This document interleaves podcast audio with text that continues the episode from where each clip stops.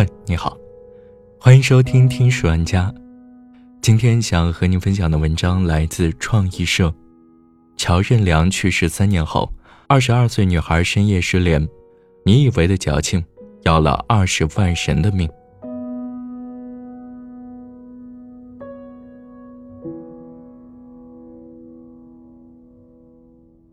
前两天，在网上看到一条让人揪心的消息。一名二十二岁的女孩在前往广西北海涠洲岛散心的过程中失联。据女孩的舅舅说，女孩在教育机构当老师，因工作压力大，有一点抑郁。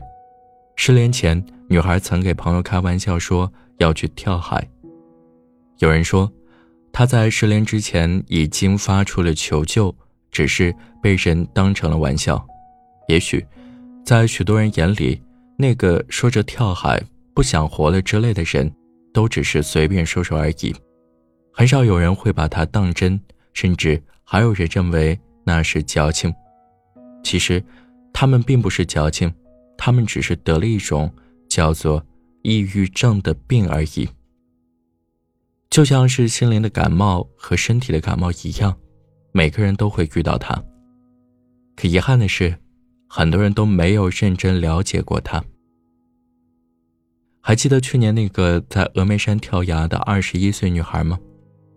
因为自己得了抑郁症，不仅要承受病痛带来的折磨，还要被人说是脆弱、想不开。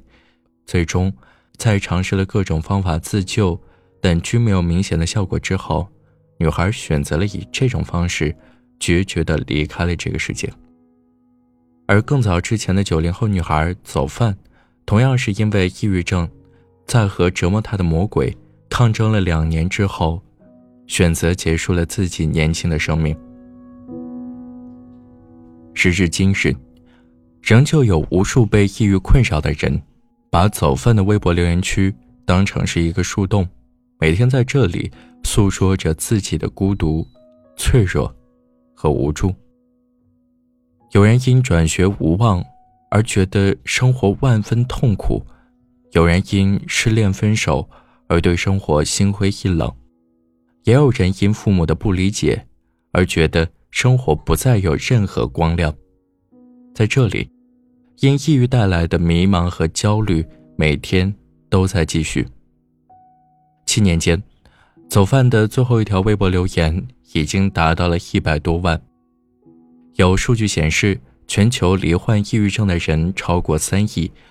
约占全球人口的百分之四点三，也就是说，每二十五个人当中就有一个是抑郁症患者。除了病痛带来的折磨，别人的不理解和嘲笑，往往是压死骆驼的最后一根稻草。对那些患有抑郁症的人来说，如果身边的人能多表达一些对他们的关心和理解，也许真的就能拯救一条生命。就像朱脑美嘉的那首《我也曾经想过一了百了》的歌曲评论里，有位网友分享的真实经历：在他初一那年，因为抑郁症，他选择割腕结束自己的生命。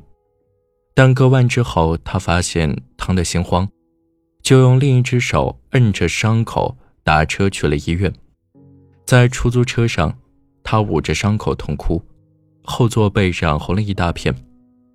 到了医院之后，出租车司机并没有着急去拉下一个客人，而是带着他去包扎吃饭。在吃饭的时候，出租车司机看着他，忽然哭了。他有些迷茫：割腕的是我，疼的也是我，为什么你却哭了？司机一边哭一边说：“十来岁的小姑娘，人生路还长，千万别冲动，千万别学我女儿。”司机师傅的细微举动，让这个十四岁的女孩有了一次重生的机会，可她的女儿却永远活在了过去。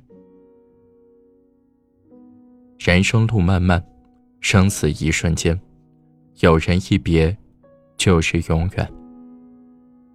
很多时候，我们的一点点善意的关心，一点点耐心的倾听，对他们来说，就是一次重生。另外，对那些心灵感冒的朋友，希望我们能轻声细语的对他们说一句：“我看到了你秒删的朋友圈，我也知道你坚强背后的不堪。也许，你觉得现在很黑暗，但星星和月亮，总是在黑暗中，才能看到。”好了，这就是今天的节目，感谢你的收听，我们下期再见。爱的生活，我倒是听别人说，说你怎么了，说你怎么过，放不下的人是我，人多的时候就待在角落，就怕别人问起我，你们怎么了？你低着头护着我，连抱怨都没有。电话开始多，从不对我说不喜欢一个人生活离开我以后